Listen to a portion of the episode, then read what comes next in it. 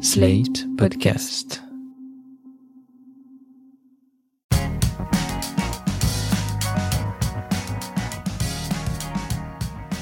Bonjour, vous écoutez Mon Europe à moi, le podcast adapté de notre série d'articles sur l'Europe. Ici, nous donnons la parole aux citoyens et citoyennes européens pour tenter de comprendre leurs attentes et leurs demandes.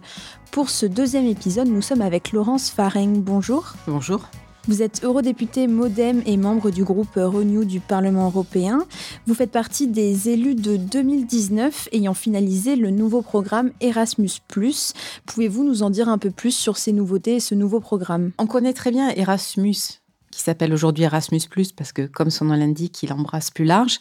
Ce qu'on sait peut-être moins quand on est euh, citoyen et quand on pratique Erasmus ⁇ c'est qu'il répond à un programme qui est établi sur une durée de 7 ans avec des objectifs et un budget qui est propre. La première chose sur laquelle je vais revenir, c'est la question du budget, parce que c'est très important et ça en dit long. Le budget de ce programme de 7 ans, il a été doublé par rapport à la période de 2014-2020. C'est majeur parce que ça veut dire que si on double un budget, on va faire partir plus de monde. Et si on fait partir plus de monde, c'est qu'on va peut-être faire partir des gens différents. Et en effet, c'est l'objectif majeur de ce nouveau programme, que de donner accès à la mobilité à des publics qui sont différents de ceux qui sont les plus connus, c'est-à-dire les étudiants du supérieur. Et pour nous résumer, est-ce que vous pouvez nous dire en deux phrases en quoi consiste le programme Erasmus ⁇ Alors le programme Erasmus ⁇ c'est une euh, possibilité, un programme qui permet d'aller suivre une période de stage, de formation, d'études, voire de bénévolat à l'étranger. Alors je dis à l'étranger et pas forcément dans l'Union européenne parce que au-delà des 27 États membres, il y a beaucoup de pays euh, qu'on appelle les pays tiers qui participent au programme Erasmus et donc on est amené à aller euh, dans ces multiples pays euh, bien au-delà de nos frontières européennes. On va dire pour ce nouveau programme Erasmus ⁇ quelles sont les deux grandes nouveautés qui le concernent? Alors, les deux grandes initiatives nouvelles qui ont été euh, largement portées par la France, c'est d'une part les alliances d'universités européennes et de l'autre les centres d'excellence pour l'apprentissage. Les alliances d'universités européennes, c'est l'idée de grandes universités européennes et elles se constituent actuellement, elles sont en cours. Et donc, ce sont des campus qui se relient les uns avec les autres sur des thématiques communes et qui permettent d'avoir des échanges d'étudiants et d'enseignants. Et concernant les centres d'excellence de formation? Les centres d'excellence, c'est le même dispositif, mais sur les formations professionnelles et techniques, qui permet d'échanger des compétences et des savoir-faire. C'est quelque chose de très précieux dans le moment de transition écologique. Et ces alliances, alors c'est pour faire court, ça peut être des centres de formation d'apprentis qui se réunissent à l'échelle européenne j'ai en tête notamment euh, des filières, une filière bois qui vient des syndicats professionnels qui ont besoin de monter en compétences, d'échanger leur savoir et donc de créer ces bases de formation. Et pour le nouveau programme Erasmus, quelle a été votre implication dans sa création? Alors un peu techniquement, pour un peu dans les coulisses, ce programme est géré, ou en tout cas les législateurs, co-législateurs compétents au Parlement européen, sont les membres de la commission culture, éducation, jeunesse. Donc, au sein de ces membres, il y a un rapporteur principal qui est issu du groupe PPE, donc euh, de la droite républicaine, équivalent à peu près de LR chez nous.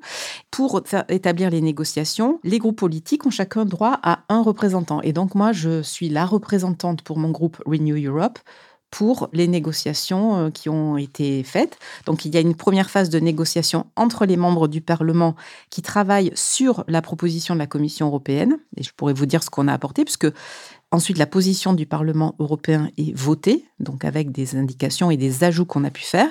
Et puis, dans un second temps, on part dans une autre euh, instance euh, institutionnelle qui s'appelle le trilogue, où là, les trois co-législateurs européens travaillent, c'est-à-dire la Commission européenne, le Conseil de l'Union européenne qui euh, réunit les États membres et le Parlement européen.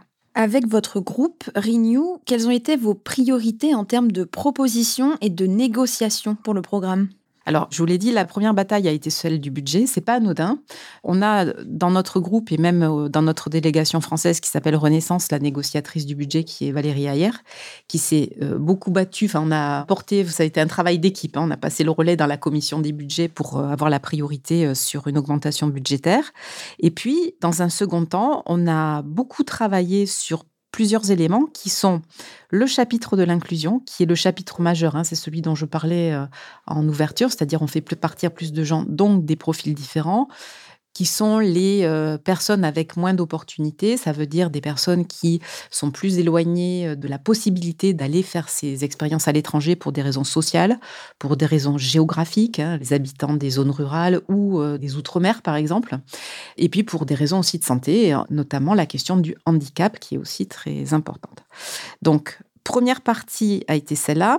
Deuxième partie, un de nos marqueurs, comme on dit, c'est la question de la mobilité des apprentis, puisque on a une tradition dans notre famille politique qui avait été initiée par Jean Arthuis, c'est de promouvoir le fait que les jeunes en apprentissage et en formation professionnelle puissent avoir accès à cette expérience parce qu'on s'est rendu compte qu'elle était euh, très riche, très formatrice. Il y a l'acquisition, bien sûr, de langues, de nouvelles compétences, mais aussi de savoir-être qui sont très importants dans une vie professionnelle. Et les apprentis et les jeunes en formation professionnelle, alors là, je ne parle pas d'études supérieures, hein, mais de formation euh, manuelle, technique, ont un véritable avantage à suivre ces formations mais plus de complexité parce que notamment euh, ça répond à des périodes de mobilité alors qu'on doit être dans l'entreprise, donc il y a des barrières psychologiques à lever. Vous parliez des apprentis, on pense à tort qu'Erasmus ne concerne que les étudiants à l'université, pourtant les lycéens en bac pro, les demandeurs d'emploi, mais aussi les jeunes travailleurs peuvent en bénéficier. Alors pourquoi ce mythe s'est-il installé à propos d'Erasmus et comment le déconstruire? Bah, c'est pas un mythe, ça a été une réalité. C'est vrai que initialement, parce qu'il y a eu le processus de Bologne qui permettait de reconnaître les diplômes des études supérieures, ont permis de faire que quand vous partez euh, passer six mois dans une université, ben, votre travail est reconnu. Et puis c'est peut-être plus facile parce que on a un public qui est peut-être mieux formé, plus psychologiquement plus prêt à la mobilité, mieux formé sur l'histoire des langues. Donc c'était une réalité.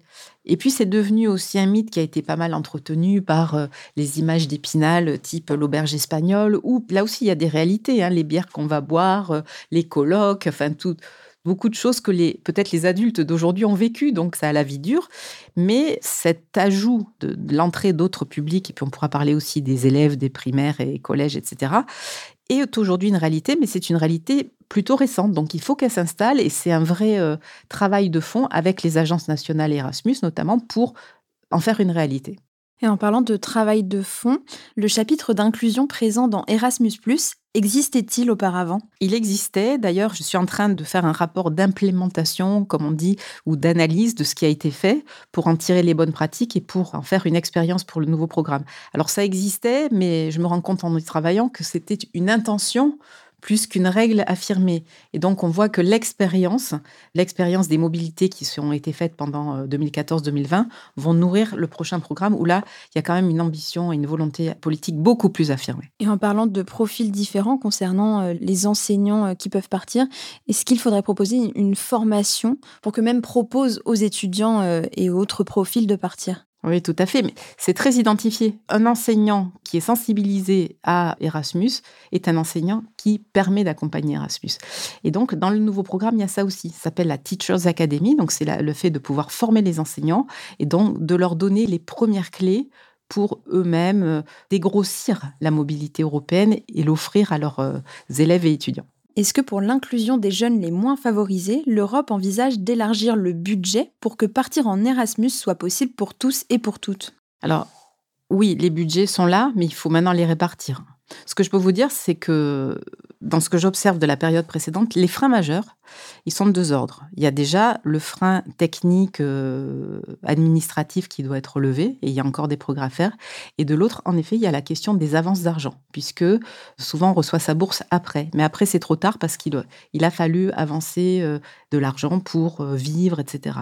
Donc là, il y a un vrai effort à faire pour que ces bourses soient non seulement augmentées, mais versées plus tôt dans le cursus de la mobilité. S'engager dans Erasmus, est-ce une façon de se sentir citoyen européen? Ah ben, clairement. La marque de l'Europe qui réussit, la marque de cette identité européenne qu'on cherche à construire aujourd'hui, qui est un vrai sujet de débat, elle s'incarne totalement dans Erasmus. Et je pense qu'il n'y a rien d'autre qui peut démontrer ce qu'est l'Europe qui réussit, l'Europe quand elle est unie, harmonisée, qu'elle se base sur des échanges humains. Donc en ça, oui, Erasmus a une importance clé et c'est vraiment un facteur de bah, le fait de vivre ensemble. On se sent partager une culture commune. Donc c'est pour ça qu'il est si important de le systématiser. Et je vais ajouter que ce n'est pas un hasard si au moment du Brexit, il y a eu un totem de la, dans les différentes décisions de Boris Johnson qui a été de couper Erasmus, parce que Erasmus, bien sûr, c'est la participation de fait à l'esprit européen. Est-ce que vous pensez que ce sentiment, euh, par exemple, on parle des jeunes qui y vont, et donc les adultes ont cette image euh, voilà, de, de, jeunesse quand ils partaient, mais est-ce que ce sentiment perdure par la suite? Est-ce qu'on n'oublie pas cet Erasmus? Ah, Je crois pas. Moi, j'ai pas eu la chance de le faire parce que je suis malheureusement un peu trop âgée. Non, mais c'était juste la génération après moi. Bon, pas de bol.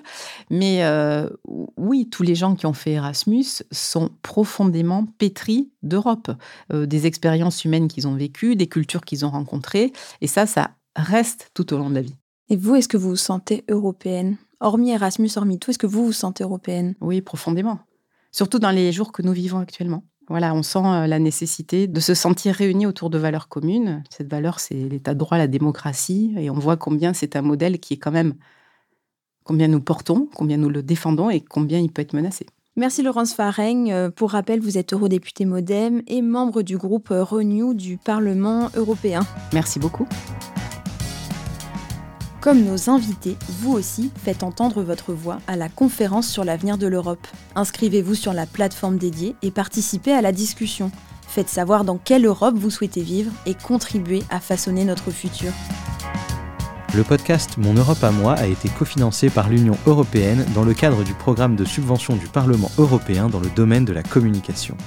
Le Parlement européen n'a pas été impliqué dans sa préparation et n'est d'aucune manière responsable de ou lié par l'information, des informations ou des points de vue exprimés dans le cadre du projet pour lequel uniquement les auteurs, les personnes interviewées, les éditeurs ou les diffuseurs du programme sont responsables, conformément au droit applicable.